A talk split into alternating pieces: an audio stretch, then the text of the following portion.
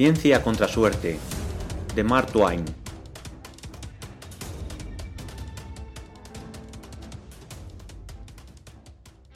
Por aquel tiempo, contaba el honorable señor K, las leyes de Kentucky eran muy severas contra los llamados juegos de azar. Casi una docena de individuos fueron detenidos por jugar al siete y medio, y el jurado dictó contra ellos un auto de procesamiento.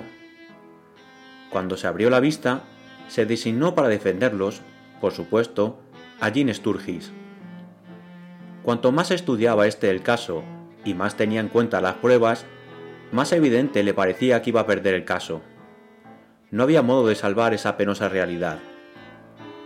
Aquellos chicos, con toda certeza, habían estado apostando dinero en un juego de azar. Incluso la simpatía pública se despertó a favor de Sturgis. La gente decía que era una verdadera pena verle malograr una carrera de éxitos con un caso tan importante y destacado como aquel, que no podía menos que resolverse en su contra.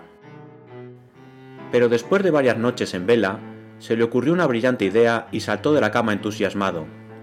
Creía ver la manera de salir del atolladero. Al día siguiente, habló con cierto misterio entre sus clientes y unos cuantos amigos, y cuando se celebró la vista, reconoció lo del siete y medio y las apuestas. Como única defensa, tuvo la inaudita desfachatez de alegar que el siete y medio no era un juego de azar, había que ver la sonrisa que se dibujó en los rostros de aquella audiencia tan sofisticada. El juez sonrió como los demás, pero Sturgis conservó en su semblante una seriedad que rozaba lo severo. El fiscal trató de ridiculizarlo para hacerle cambiar de opinión, pero no lo logró. El juez bromeó de manera juiciosa y ponderada sobre el asunto, pero tampoco logró convencerlo. El asunto se estaba poniendo serio.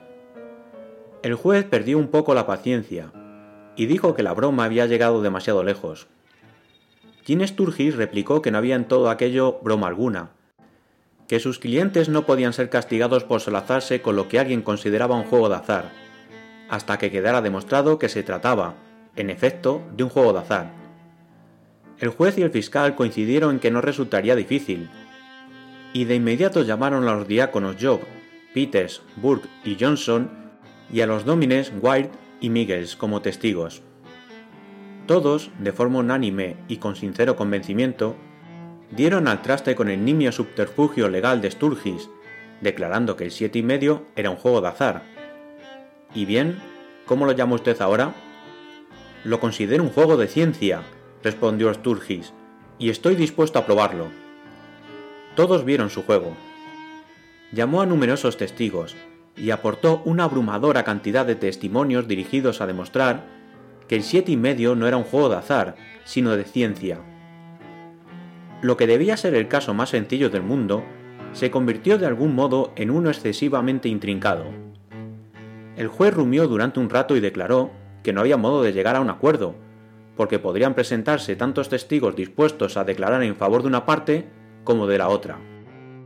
Pero quería hacer justicia para las dos partes y dijo que actuaría de acuerdo con cualquier propuesta que el señor Sturgis hiciera para solucionar aquella dificultad. Inmediatamente el señor Sturgis se puso en pie. Que se forme un jurado con seis de cada parte. La suerte contra la ciencia. Démosles velas y un par de barajas. Que se reúnan en la sala de deliberaciones y esperemos el resultado. La imparcialidad de la proposición no suscitó disputas. Se aceptó el juramento de los cuatro diáconos, y de los dos domines como abanderados de la suerte, y de seis inveterados profesores de siete y medio como representantes de la ciencia. Y todos se retiraron a la sala de deliberaciones. Al cabo de unas dos horas el diácono Peters envió un recado al tribunal para pedir prestados tres dólares a un amigo. ¡Sorpresa! Dos horas más tarde, el domine Miguels envió otro recado para que un amigo le prestara algo para una apuesta. ¡Sorpresa! Durante las siguientes tres o cuatro horas, los demás dómines y diáconos enviaron recados al tribunal pidiendo pequeños préstamos. Y la abarrotada audiencia seguía guardando, pues para la villa de Bulls Corners era un acontecimiento insólito y todo padre de familia demostraba un vital interés por el desenlace. El resto de la historia puede narrarse con brevedad. Hacia el alba regresó el jurado, y el diácono Job, como destacado, leyó el siguiente veredicto. Nosotros, jurado en el caso de Kentucky contra John Wheeler y otros, hemos considerado con cuidado los extremos del asunto y probado los méritos de las diversas teorías sugeridas, y por ello, de forma unánime, proclamamos que el juego conocido como siete y medio es eminentemente de ciencia y no de azar.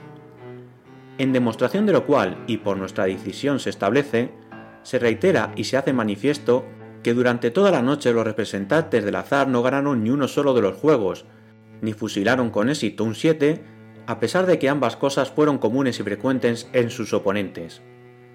Además, en apoyo de este nuevo veredicto, llamamos la atención hacia el hecho significativo de que los portavoces del azar estamos todos exhaustos y que los de la ciencia se han quedado con todo el dinero. Es por tanto la deliberada opinión de este jurado que la teoría del azar en lo que al siete y medio se refiere es una teoría perniciosa, calculada para infligir indecibles sufrimientos y pérdidas pecuniarias a cualquier comunidad que la acepte. Y así fue como el siete y medio se distinguió en el Estatuto de Kentucky como no perteneciente a los juegos de azar, sino a los de ciencia, y, por lo tanto, no penado por la ley. Dijo el señor K. Este verdicto se hizo ley, y se sigue manteniendo hasta nuestros días.